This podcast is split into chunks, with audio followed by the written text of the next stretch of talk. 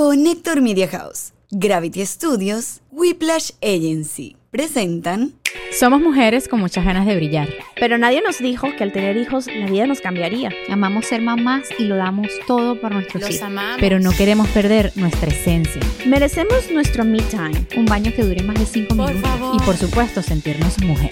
En este espacio todas aprenderemos a ser More than mamis. Hola, yo soy Anto. Hola, yo soy Lola. Yo soy mi.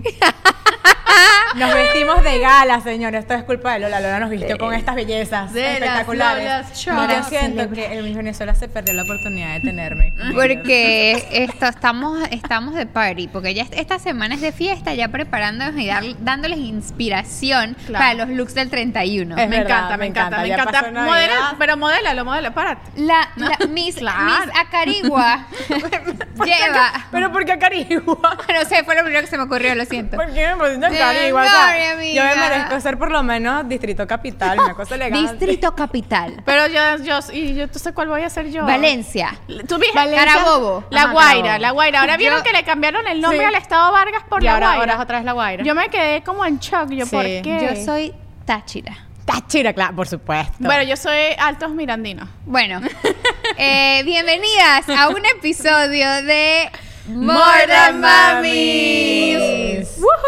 Producido por el papito productor Alex Alex Goncalves. Eh, Connector Media House son los productores de este maravilloso podcast que grabamos en Gravity Studios. Nuestra agencia digital Whiplash es quien maneja todas nuestras redes sociales, eh, Facebook, TikTok, YouTube y todas las cosas chéveres. Y si quieren unas super redes sociales, un super branding y una super imagen corporativa, pues pásense por allá.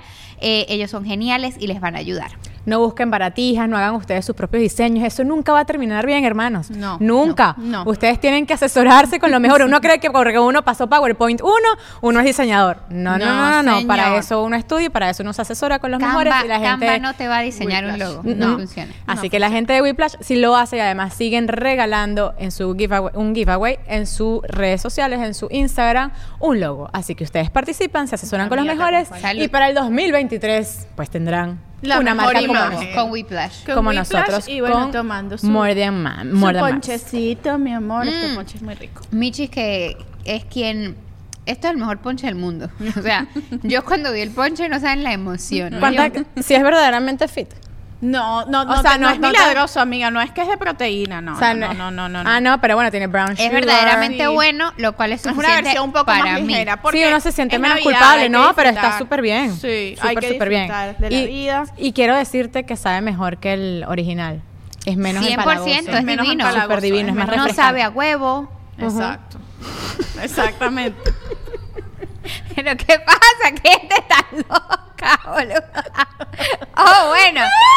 Ey, ¿cuántos años tiene la gente, esta gente de aquí? No, tienen 13 años, no puede decir huevo porque... ¡Dijo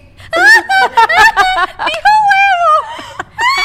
Vaina. Pero si tú eres primera- la primera que estás ahí vacilándote los chinazos del pobre gringo. Exacto. Al, al pobre O sea- Nathan lo tenían a monte con el tema de la yaca, el Yo fui hombre perdido. yo me sentía mal, marica. Yo no me reía, yo estaba... ah. Yo me vi tres veces ese episodio. Si ustedes no lo han visto, pasen por el episodio que tuvimos con los papis, con Nathan, con Jonathan y con Víctor. Mira, los de la yaca fue No, fenomenal. fue épico, épico. La hay que, yaca hay que de hacerle un Michis. meme. La yaca de Michi, bueno. El- y, el, y el pobre sigue así porque es que Ella es la Que mejor. no es tan buena, pero la de ella la sí. de ella sí me gusta. Me gusta la yaca Mira, hablando de, de parejas, de Yes. gringos que tal vez no entienden parte de nuestra cultura o lo difícil que es para una pareja eh, eh, acoplar ambas o diferentes culturas, hoy en este episodio queremos hablarles de eh, cuando tenemos hijos y ya que estamos en estas fechas tan bonitas, cómo criar a nuestros hijos como inmigrantes en una cultura que no es nueva y que mientras nosotros nos estamos adaptando también tenemos que hacerlos parte de ellas, pero sin olvidar nuestras raíces y de dónde venimos, que por lo menos Venezuela. Del país Na, de las... na. Uy, una gente que si no hace un podcast hace un montón un coro. Porque cantamos y cantamos y cantamos. No, o te sea, modelamos, te cantamos. cualquier cosa que esta vaina no sirva, no funcione Sí. no, no, ¿sabes? no lucre, pues nada, nos metemos a cantantes y A a corista. coristas. Necesitamos autotune, amiga, urgentemente. No, claro que no, estamos bien. Ah, no, Antonella no, Antonella no, tú y yo. Tú y yo. Bueno, estamos bien, estamos bien. Pero yo te tengo los pasos de baile. Bueno, hablemos. Hablemos, hablemos, hablemos. Em, por lo menos mi caso, yo, mientras estaba soltera, yo pasé por tres países. Pasé por España, viví tres años en Madrid, después me devolví a Venezuela dos años, después viví dos años y medio en Panamá y después llegué a Estados Unidos. Tengo en mi cerebro un mix de culturas y de palabras adoptadas 100%. en cada uno de los países, cosa que yo siempre agradezco porque me ha enriquecido un montón. Pero en el momento de tener hijos, uno dice, ajá, ¿y qué le enseño? Eh, ¿Qué va a aprender en el colegio? ¿Qué idioma va a ser el principal? Va a olvidar el español en muchos casos y ustedes también yo creo que sienten ese miedo tal vez en sus Claro. familias de o hablará con acento o cómo hacer para que ambos idiomas lo hable bien, cómo hacemos para que se aprendan tutún quién es y también se aprenda All I Want for Christmas is You. O sea, es como que ese tipo de cosas que tú dices, ¿cómo hago? Claro. ¿Y cómo hacen ustedes? Bueno, yo que de pues mi esposo es americano como el, el caso de Michis, tengo la bendición. Pero tu caso es un caso único. Exacto, exacto. Tengo la bendición de que mi gringo ama, ama el español y habla español. Entonces, cuando estábamos embarazados de Vera, teníamos el miedo de qué va a pasar, porque a pesar de que él habla español, en la casa hablamos mucho spanglish. Sobre todo si nosotros trabajamos juntos, porque los dos trabajamos y nos apoyamos en nuestros proyectos eh, mutuamente. Entonces, siempre que hablamos de trabajo, tendemos a llevarlo en inglés y cuando estamos en la vida normal español, yo decía, ¿qué va a pasar? Leímos que quizás los niños de casas donde de casas bilingües se demoran más en, en- en hablar, hablar. porque no entienden realmente qué es lo que si es hi, si es hola, si goodbye, chao, qué. Entonces, eh, uno de los métodos era que habláramos un, un, un idioma, por primero. persona. Oh, ah, ok. Un idioma primero.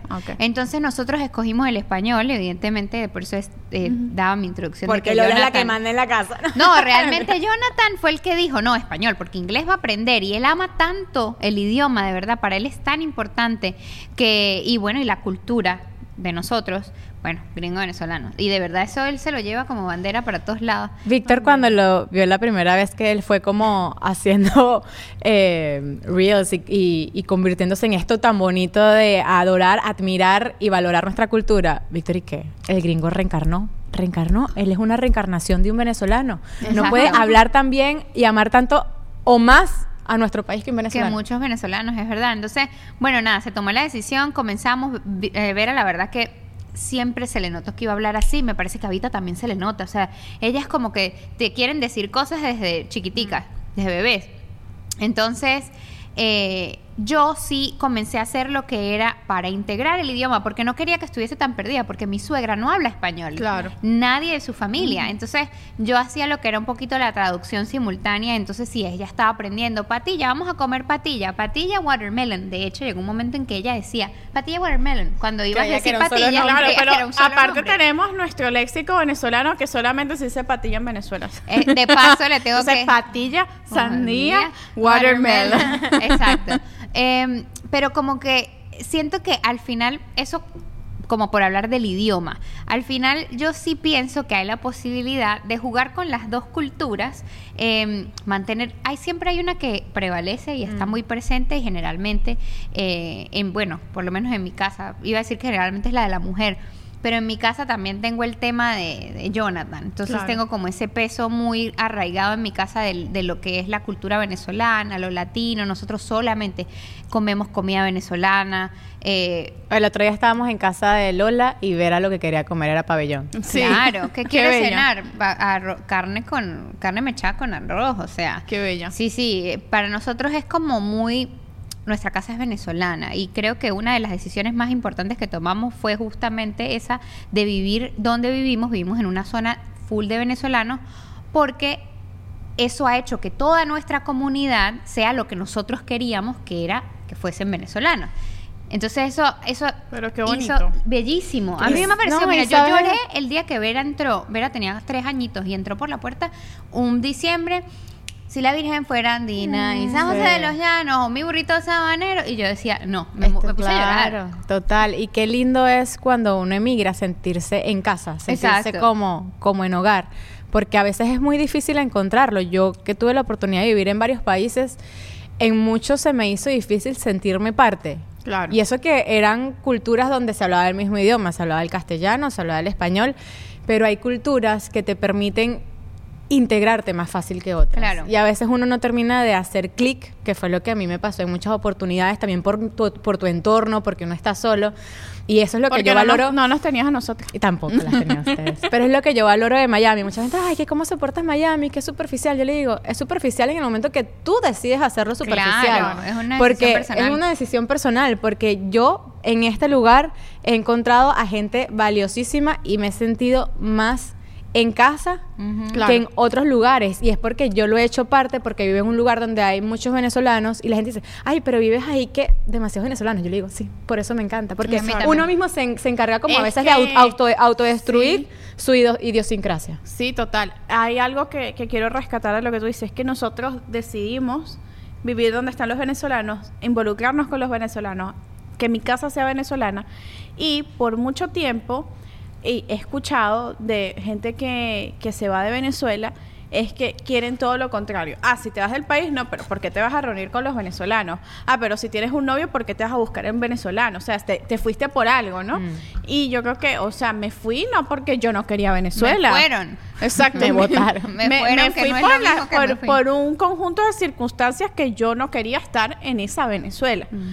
Entonces, en mi caso, mi esposo también es americano, pero no, no tengo la fortuna de que eh, es el gringo venezolano. él es el gringo, él es el gringo más Gringo. gringo. Ya va, ya va, yo tengo que hacer una gringo. pausa aquí porque Nathan causó sensación en el episodio de los papis.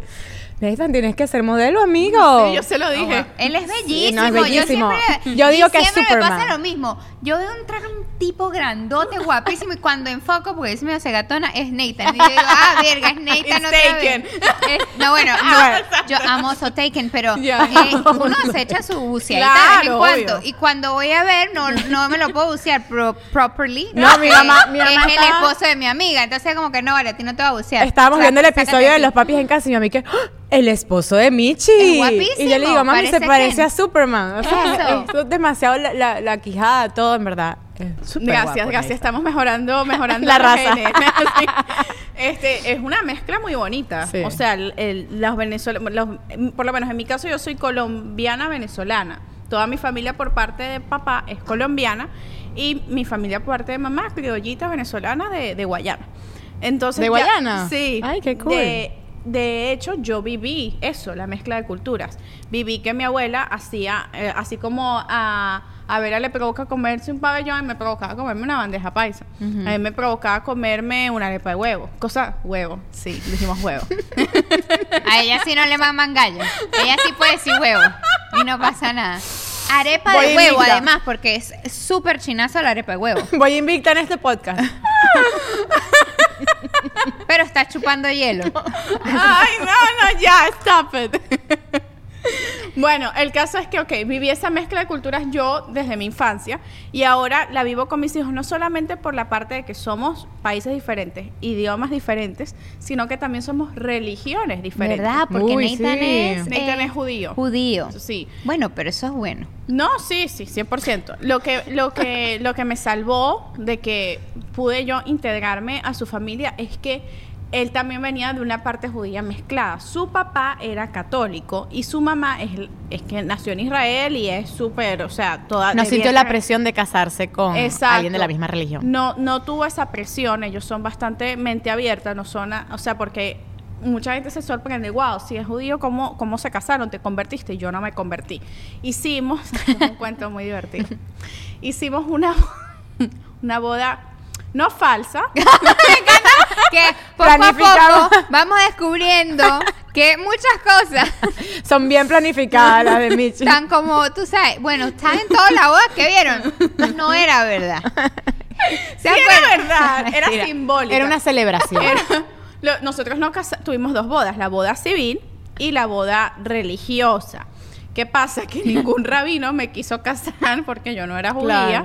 y ningún sacerdote quiso no- casarnos por la iglesia católica porque Neisa no era católico. Ah, guau. Y estábamos en un limbo chimbísimo. Ustedes no saben cuántos... Pero eso es lo que yo a veces no entiendo de las religión- Sí. No, religiones. vale, Uno cero. tratando como Son que adaptarse, no sé qué, Bueno. y poniendo tantos peros como que es tan lindo que es celebrar la vida, celebrar el matrimonio, celebrar la reunión. Y ella poniendo trabajo. Anyway, nosotros nos casamos en una jupa bellísima, hicimos una celebración como si fuera una boda judía, pero, No está el rabino. pero el rabino Sí, era... había rabino. El rabino era un actor. El rabino era, más o menos. El rabino el- Era el un, era un máster de ceremonia, que él era, de su religión era judía, pero él no era rabino.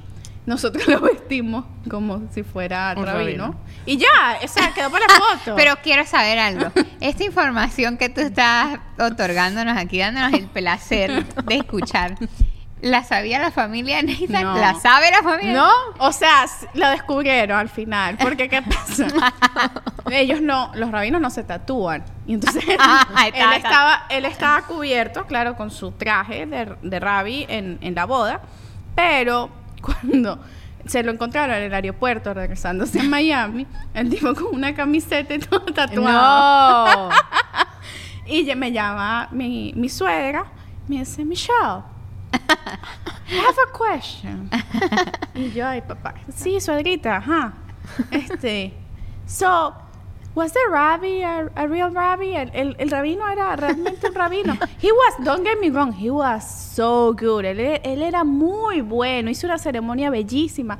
Pero, te lo pregunto por lo del aeropuerto, que lo vi en el aeropuerto tatuado yo.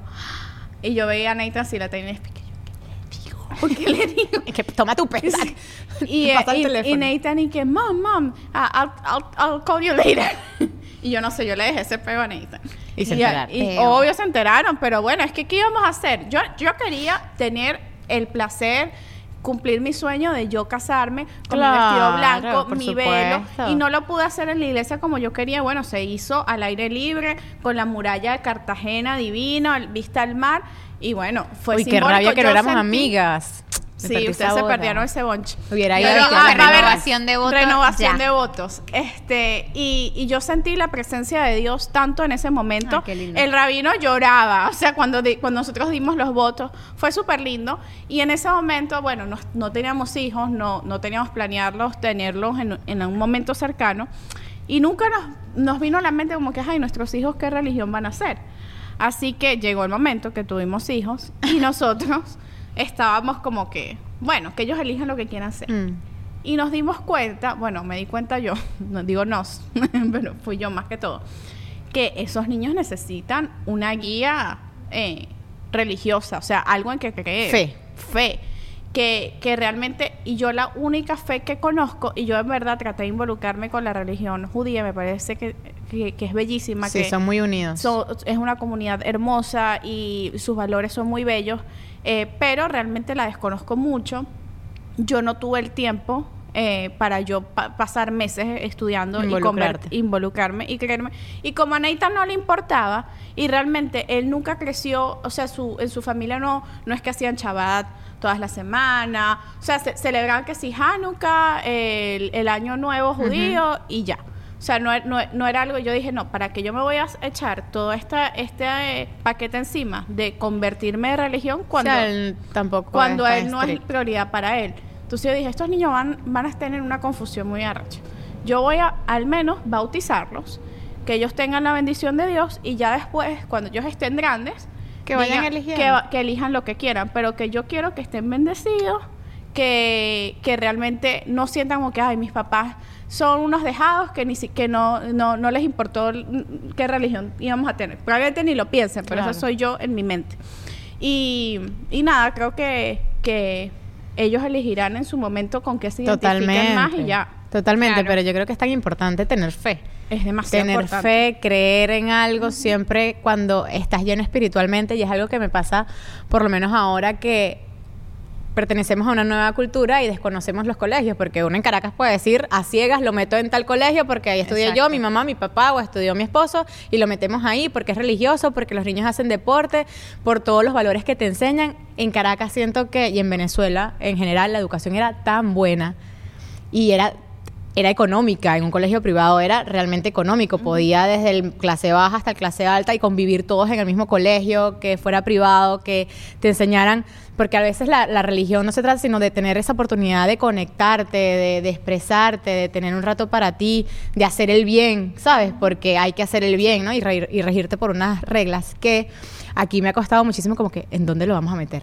¿En qué Eso es una decisión súper difícil. Yo cuando la viví con Vera, la pasé mal y todo, así como que, ¿qué hacemos? Porque nosotros, Jonathan y yo los dos nos conocimos en el colegio público en Virginia y nos graduamos los dos, yo hice dos años, Jonathan toda su vida hizo colegio público y en ese momento no nos dimos cuenta de muchas cosas porque estábamos muy chamos, pero ahora grandes de padres, revisamos todas las cosas que nos pasaron y nos dimos cuenta que iba a haber una gran exposición de las niñas eh, a, a muchas cosas que quizás nosotros no nos sentimos cómodos con que estén Claro. o no vemos la estén necesidad de que estén expuestas. Y que en Venezuela no pasaba. Ah, no, cero. Es que empezando que aquí para mí el mayor problema realmente es la cantidad de gente. O sea, un colegio en Venezuela tiene A 800, ver. 500 500 estudiantes. Sí, sección A, Una sección B, así. 40 alumnos por salón y Aquí nosotros teníamos 3.500 estudiantes. Wow. Aquí los colegios Como son demasiado sí. masivos, son demasiado grandes, hay demasiada Pierdes el gente. control. Claro, no, 100%. O sea, no hay manera que tú...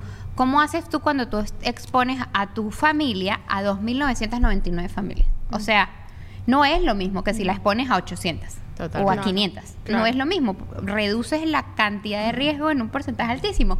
Entonces, eso fue lo que nosotros eh, decidimos hacer después de investigar mucho, hablar con mucha gente, la- leer mucho, haber estudiado también nuestra experiencia propia, hacer muchos tours. Mm. Pero te entiendo la desesperación de qué voy a hacer porque estás tocando la edad sí. y es horrible.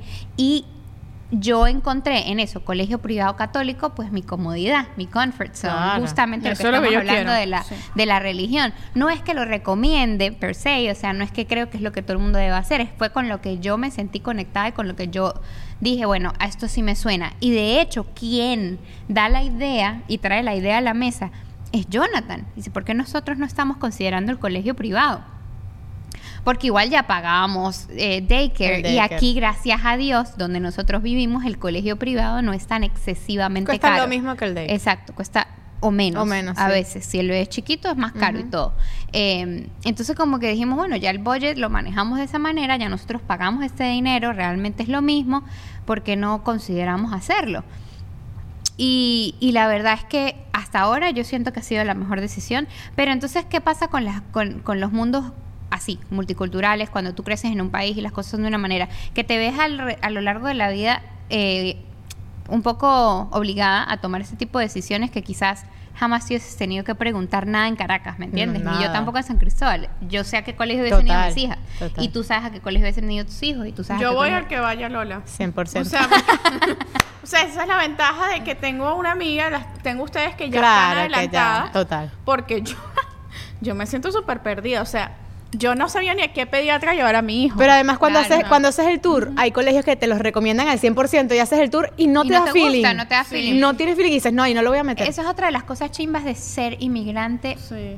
Porque realmente como no tienes tu comunidad base, o sea, Claro. obviamente que en Caracas hubieses tenido pediatra, Claro, obvio. en Venezuela hubieses El que tenido me veía a pediatra. mí una vez. Claro, siempre es así. Exactamente. En cambio acá es eso, la búsqueda y por eso vuelvo y digo, me encanta estar aquí donde estoy, porque justamente mis amigas venezolanas son quienes me han Sí. recomendado el pediatra que tengo hoy en día, que amo, que justamente Sí. lo compartimos, tenemos el mismo pediatra, ¿tú también? ¿Cuál? Millón. No, sí, el mismo. Ah, sí. bueno, todo es que se volvió, se volvió, de popular porque era el único. Era el único venezolano, Es- bueno. Y es sí. bueno, es, Es muy bueno.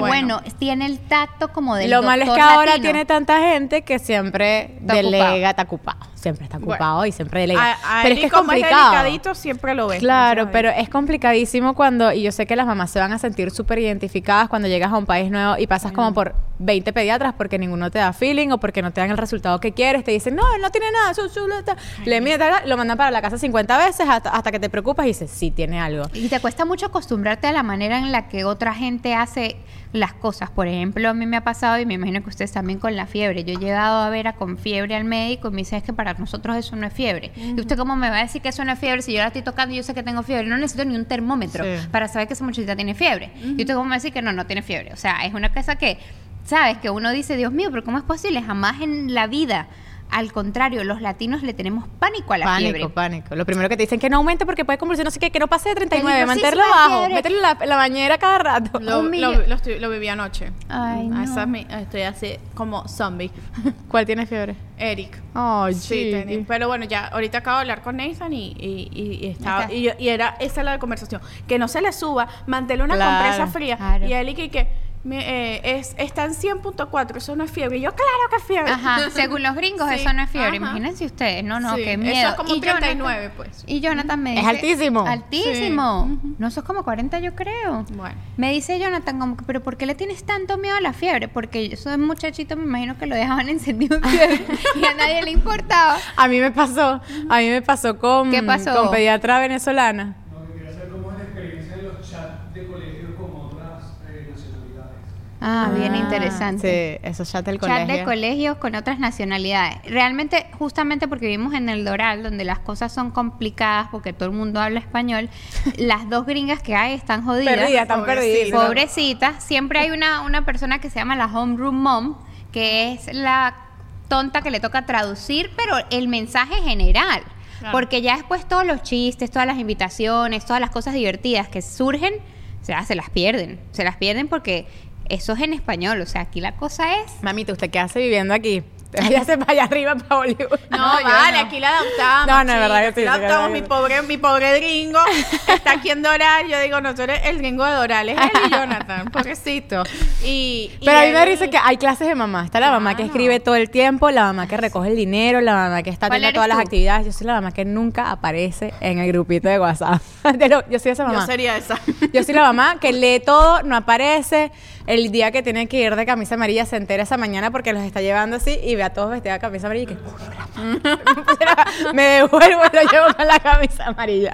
Yo soy esa mamá. He tratado de mejorar porque me siento muy culpable muchas veces de no compenetrarme más y ahora hablo más y pido ayuda. Compenetrar. Ya, compenetrar, ya. siempre ella Siempre tratando quiero- de compenetrarse. Siempre. trato A ella le encanta la compenetración. Es bueno la compenetración. Yo, ¿Ustedes qué creen? ¿Qué mamá soy yo? ¿Qué creen? A ver, Ah. ¿cuál es la perspectiva que tienen? A ver, a ver, a ver. Yo Tú creo- hablas. Yo creo que tú eres la volunteer. Hoy no estás haciendo volunteer del libro. Yo decía, que ¿qué hace necesitamos? Pues una no mamá que se que pida hacer. el récord policial y mañana vaya a la actividad de cua- Bueno, yo les voy a contar la verdad de quién, qué tipo de mamá A ver, soy. cuéntanos. Yo creo que soy una mamá bien healthy porque estoy como en la mitad. O sea, yo realmente no participo mucho, me parece que hablan excesiva huevonada. Hay gente que tiene tiempo de sobra. Exacto, yo no tengo tanto tiempo porque trabajo mucho y entonces estoy pendiente. Yo soy muy despistada, entonces yo tengo la intención de ser esa mamá ideal, pero no me da, o sea, no llego. Pero yo lo intento, entonces hago voluntariado. Entonces hoy yo llegué, yo, Vera me vio en la, la- la librería, yo estaba vendiendo libros porque un book fair, y me dijo, Mom, I love that you're here. Y ya eso Oh, pagó que yo, total, eso total. era todo lo que yo quería, porque lo que yo estoy buscando es aprobación de Vera. Yo fui a la decoración la- de calabazas trabajando, me había parado a las 4 de la mañana, terminé salí del trabajo a las 9 de la mañana y fui a decorar calabazas. Bien, amiga. Muy bien, muy bien, ¿Y muy eso bien. por quién lo haces? No por él, cuando me vio entrar al salón, sus ojos brillaban. No. Y que mamá Claro. llegaste, yo sabía que ibas a venir y que ya. listo. Exacto, yo lo hago por ella, yo no lo hago porque las otras mamás digan, no, wow, qué increíble mamá eres. No, o sea, la verdad es que no me importa, ni, ni, ni me importa que me aprueben, ni que piensen que hago un buen trabajo, pero verla a ella emocionada porque yo estoy ahí, chévere. pero por ejemplo, lo vale todo. fíjense, cometí un gravísimo error en inglés que decía como que, ay, la niña tiene que vestirse en dress, en black dress, shoes. Y yo Ah. compré un black dress. Claro. Y es Black Dress Shoes, son los Porque zapatos. esa soy yo. Yo soy la que fue y compró mal la verga. ¿Me entiendes? O sea, yo me leí la vaina, ve, hice la tarea, pedí en Amazon a tiempo y todo, y llegó una vaina que no era porque yo leí otra vaina que no era lo que yo tenía que comprar. Ajá, pero la mandaste vestida. ¿O no, te, no, te a a tiempo, tiempo? una amiga Ah. me dijo que también se equivocó, me dijo, creo que esto lo estamos leyendo mal, porque yo le dije, no, no, esto es un vestido negro, mira qué bello el vestido que le compré. No, es que eso no es, es black dress, shoes. Ah, virga, me comí una palabra completica, lo cual cambió todo el significado de, y, de, de- de- de- Del de la tarea. Pero yo soy esa, la que lo intenta, pero Bueno, no yo le da. tengo, yo tengo estos chats de mamás que abrí cuando empecé Ay, a hacer. buenísimo. Sí, cuando empecé a hacer contenido de mamá. Eh, y son. Amo, amo que hice esto porque me he dado cuenta a descubrir los tipos de diferentes de mamás que hay y he aprendido mucho porque hay veces que literal me siento perdida, como que de repente hay algo que le puedo preguntar a Lola qué hacer, pero hay cosas que no. Entonces ahí tengo un mar de mujeres Exacto. que estamos en lo mismo y de repente saben cosas que yo no sé. Pero eh, es difícil porque pasa eso de que cuando hay muchas personas en un grupo o en varios grupos, o sea, hay de todo, ¿no? Cuando hay muchas mamás. Y cuando hay muchas Bueno, más, tienes y- como y hay mucha- 200 mamás, 100 mamás. eh, tengo, sí, como ciento y pico en cada grupo, tengo cinco grupos. No, yo no estuviera en ese grupo. Holy. Mother of God. Yo tampoco sé. Además, yo soy antigrupo. Bueno, Odio los grupos. yo, lo hice como para una parte, una, pa- una forma diferente de yo hacer No, a mí me cool, encanta, me encanta. me Sí. encanta la idea. Lo que pasa es que es demasiado, o sea, Es- es como fuerte. concepto está brutal, pero yo no lo es puedo mantener. Es fuerte, fuerte. Y he de hecho he hecho. ¿Has sacado alguna mamá? He hecho ¿Y qué? amigas. Delete del Comadre. ¿no? Sí, tengo una comadre. que ya acaba de. Ay, qué bonito. la- Cogió de madrina. soy, soy su, soy ¿Por el grupo? ¿No la conocías? La conocí por Instagram y está en el grupo. Sí. Wow, me encanta. Su, su bebé estuvo en NICU y pasó una situación similar que yo y bueno, ella me escribió pidiéndome apoyo porque supo lo que yo pasé y de ahí nos hicimos amigas. Entonces bonito. es bonito porque conectas. Hay otra, hay otra muchacha que es blogger que hace recetas de, de bebés y conecté muchísimo con ella porque tenemos los mismos intereses. Ah, la cocina, bebés, tal. ¿Sabes? Es chévere uno, uno hacer comunidad de mamás. Pero ¿has querido sacar alguna increíble. mamá del grupo? Ajá, vamos. a- e- ese- le- les voy a echar un chisme de- del grupo en Patreon. Pero aquí, eh, yo te a En decir en Patreon, Patreon. Porque en se nos acabó el tiempo. No, no, no. Ah. Todavía falta. Ya va, déjame terminarme el ponche. Yo ya me lo terminé. Bueno, vamos a hacerle Estoy gozando ese ponche, pero como no tienes idea. Este, lo que, lo que pasa es que hay, hay temas que son muy pasionales en el mundo de la maternidad. Sí. Por lo menos ah, hubo, yo tengo, yo tengo que poner reglas en los grupos porque, o sea, es mi nombre, yo soy la administradora y yo no puedo que la gente ahí ponga cualquier Me loquera. encanta mi chique, regla número uno. Claro, te- el grupo no tiene puedes reglas. vender otro ponche Que no solo sea el mío. Número dos, solo comes en Michi. Ah. Regla número tres. Más o menos, más o menos. No, no, no. Las reglas son primero no se promueve ningún negocio porque entonces la gente se va a poner ahí a vender. Ah, perdóname. Amiga, ¿Qué tiene, qué tiene el ponche? Ya, ya estaba. ¡Huevo! Bueno, esas mujeres, este, a veces uno cuando está en posparto es, es más sensible. Y hubo una que puso un video del bebé eh, manejando, o sea, ella manejando con el bebé en el volante. Como que O sea, una, una. Y yo, y Porque a mí, eso lo hacían nuestros papás Y a mí me dio un como taquicardia. Y yo dije, a la broma. Y yo puse, "Ah, espero que este video no sea real. Como que, que sea una broma, que no sea Claro. Y la chama se picó. Como que, ay, siento que me juzgaste, que no sé qué. Y yo dije, chama, pero. O sea, no está bien, pues, ¿no? Claro. Pero no, no, no, no me metí Claro, más deep además pudo porque- hacer una broma. Exacto, no me metí más deep en el asunto porque, bueno, no, no, es mi, no es mi problema. O sea, yo cumplo con decir como que, mira, eso no está bien. Este, y en el grupo, ahí están, está, no pueden mandar links porque, del links de GoFundMe, porque es para mí a veces difícil como que saber, sa- hay muchas estafas por GoFundMe. No, y de hecho, claro. a una amiga le hackearon el teléfono por un link de GoFundMe que era falso. Entonces yo dije, si ustedes se quieren mandar cosas, háganlo de manera privada, escríbanse entre ustedes. De hecho, ellas hicieron un grupo aparte sin regla. Entonces, eh, hay, hay muchas que lo han sabido aprovechar y han hecho comunidad y, se han, y, y, y de verdad que se han hecho amigas, pero hay otras que lo toman como muy pasional. Como que a mí, me, cuando dije lo de GoFundMe, me cayeron encima. ¡Qué horror!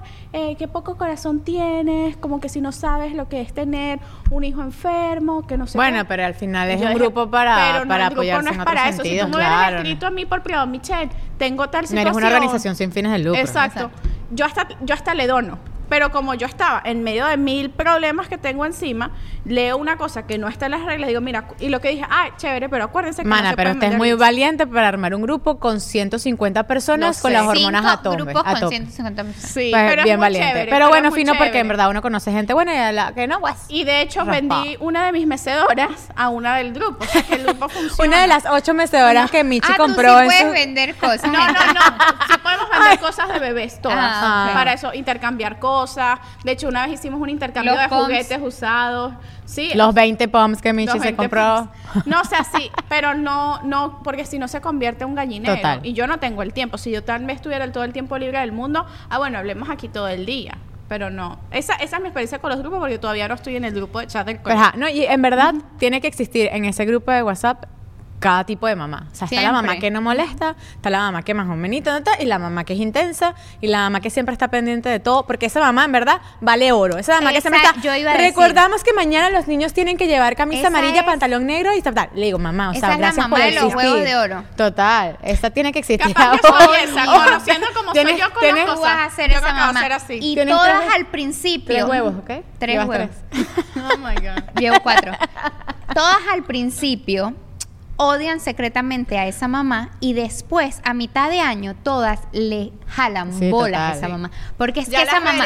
No, esa además, esa mamá es la amiga de la directora, Secreta, de la claro, esa es la profesora. mamá. Amor, Esa es la soy mamá de los amiga del helados. alcalde y todo. sí. Exacto. Pero al principio todo el mundo la odia, ¿sabes? Porque todo el mundo como que Ay, "Verga, qué que la esta caraja sí. intensa. Pero después cuando esta caraja te salva la vida Total. 355 veces, tú dices, esta es mi jeva. No me amo". transferiste los 20, pero igual te lo compré. Recuerda que me los transferiste. Dices, "Coño, Exactamente. amiga, gracias, gracias por "Coño, existir. Esta pana es lo máximo. Y sin ti, este camino sería muy, muy oscuro. Mira, hay algo que me está pasando con, con Diego y me gustaría el consejo de Lola porque Vera ya está más grande.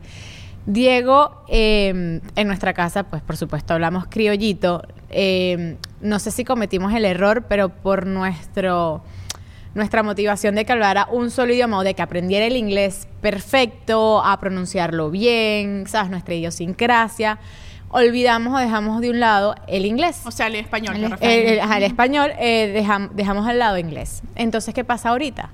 Que él no quiere aprender el inglés. Entonces, en el colegio llega bravo o cuando la maestra le habla en inglés, dice, no entiendo, es que a mí no me gusta el inglés. O trato de ponerle la comiquita en inglés. Me dice, yo no la quiero en inglés, la quiero en español. Tiene como una negación a aprender el inglés.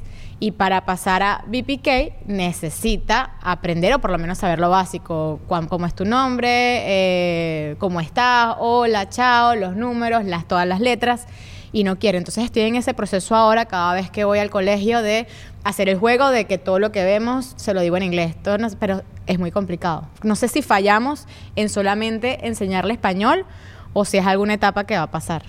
O sea, yo, yo te, por eso yo dije en- que en mi proceso yo no quise hacer exclusivo, porque no quería eh, que, pues quería que se comunicara con mi suegra, que además Vera y mi suegra tienen una relación bellísima. Entonces yo le enseñé los dos idiomas al tiempo.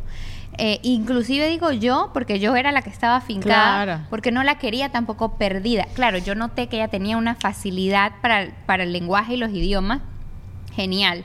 De hecho, Vera es la, la que mejor lee en su salón, es la que Y habla los dos los perfectos. dos idiomas perfectos, la más bilingüe, like, de verdad, verdad. Entonces, pero evidentemente me ha pasado que, o sea, estoy diciendo, estaba en salones donde Vera es la única que es bilingüe y que habla bien inglés Mm. y el otro, los otros 15 o 20 niños, nada. Y están, lo bueno es que aquí tienen programas de apoyo. Eh, el programa se llama ISO, Sí. que es English as Second Language, donde ellos aprenden el inglés y van como de la mano para poder, pues, Si ven las materias en inglés y como en, el- en el español. Exacto, tienen el ISO ahí para que para apoyarse. Pero yo sí pienso que en tu caso, que tienes la posibilidad todavía que vas a empezar y tú con Eros, yo sí creo que es una ayuda que le mantengan el español como el idioma principal, pero que un poco vayan por lo menos enseñando. Excluyéndoselo. porque No ¿sabes por qué choque, se pone bravo? Él se pone él. bravo porque él le da rabia que él no entiende. Total, le da O sea, rabia. él no le tiene pasando. rabia al idioma, él no tiene un problema con aprender otra cosa. Lo que a él le molesta es que me están imponiendo una vaina que yo estoy perdido aquí, yo no sé qué me están hablando. Claro. Pero si tú vas introduciendo eso poco a poco, entonces no es un choque tan fuerte. Total. Al final, No, realmente... y que lo hubiera, lo digo porque lo hubiera hecho de una manera diferente. O sea, para que les- los niños, los que están niños o tú con los, con los twins vean esto y digan, porque yo con Eros lo voy a hacer completamente Claro. diferente. Voy a tratar de, de que a lo que tú hiciste con Vera, de que ambos, ambos idiomas, mira, esto se llama patilla y se llama watermelon. Las dos, las Claro, dos son porque al final válidas. tú siempre le vas a hablar completo en español. Sí. O sea, que esa base gramatical de lenguaje, todo la va a tener. Pero sí, por lo menos que no esté tan ¿Y perdido. te ha con- pasado que, bueno, claro, Vera todavía no está como en esa etapa de adolescencia, pero muchos papás con ya niños de 10, 12 años de amigas me dicen, le formo el peo en español y me responde en Claro, inglés. no, y me da Vera, rabia, le claro. digo, respóndeme en español. Y me dice, no, y como que me lo desafía En respondiéndole el- en el otro No, idioma. sí, verá, ama inglés y habla ahora muchísimo más inglés. Y fíjate que yo hice todo mi trabajo y le digo, claro, ella habla perfecto español, pero ella quiere comunicarse conmigo en inglés. inglés. Mucho. A mí, Eh, a mí lo que me, en, en mi caso, es, es un poco distinto porque Nathan no habla español, porque en, tu- en el caso de ustedes, los, ambos padres hablan inglés y español.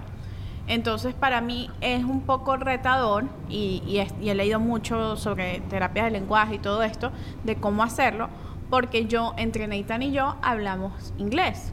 Entonces, claro, soy yo la que me comunico hacia ellos en español y Nathan a veces como que se siente como un poco excluido porque Mm. estamos nosotros como que yo estoy interactuando con los bebés y él hay cosas que entiende y hay cosas que no. Entonces él me habla en inglés y yo no le voy a responder en español a Nathan, ¿sabes? Claro. Entonces es un poco complicado. Y lo que leí, que hay una, mm, hay una mamá que se llama Sandy, eh, de Wonder Mom, que ella, su, su hija tiene síndrome de Down.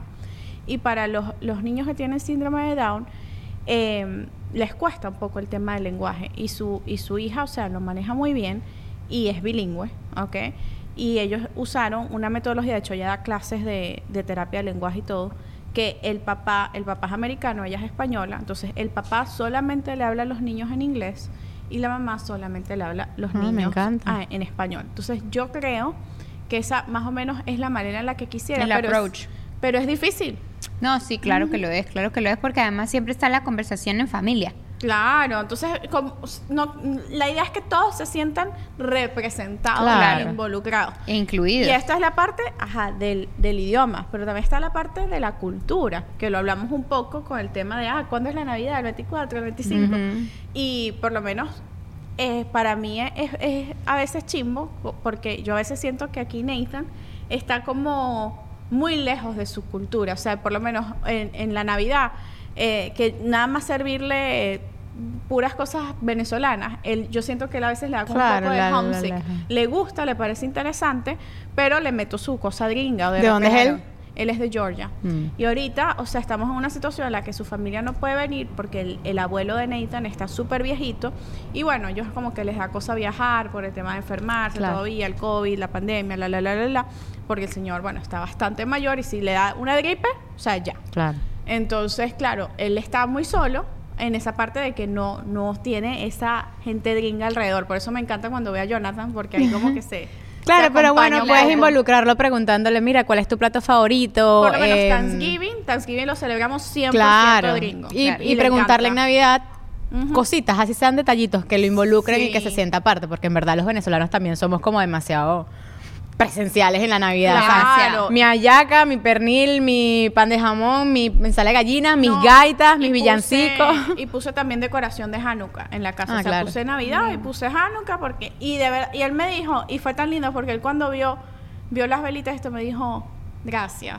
o sea, Claro, para él claro. significó. Es como Claro. que si imagínense que nosotros estuvimos en otro país y de repente no hay nada alrededor cercano a nosotros y vemos la Virgen de Coromoto. Es como que, Qué wow, qué lindo. lindo, Sí. gracias. Además, yo creo que nuestros hijos nos van a agradecer esa oportunidad de expandir su panorama y de agarrar un poquito de, de cada costumbre y de cada cultura que es delicioso. Nos vamos al Club de Mamis Yeah. VIP. Si ustedes están chisme, viendo... ¿no? Hay chisme. Hay club. chisme, hay chisme. Si ustedes están viendo este episodio en Patreon, recuerden que está ligadito, o sea, no se despeguen, ustedes siguen aquí conectados. Y si ustedes no están suscritas, pues se Pues van al suscríbanse. Patreon, se suscriben. Suscríbete. En More Than Mami, aquí abajo le dejamos la descripción, usted busca el link, se suscribe, y además se suscribe a nuestro canal de YouTube, le da like, deja un comentario y si lo quiere escuchar también en audio, está la versión en nuestras plataformas digitales, en Spotify y por supuesto Nos dejan la estrellita Apple Podcast, en todas las plataformas por digitales. favor. Y muy importante que recuerden que en el Club de Mamis tenemos el sorteo de nuestro merch, que lo vamos a hacer ahorita al final de este episodio. Termina el año nuevo, señores, a celebrar. Nos vemos en Patreon. Bye bye.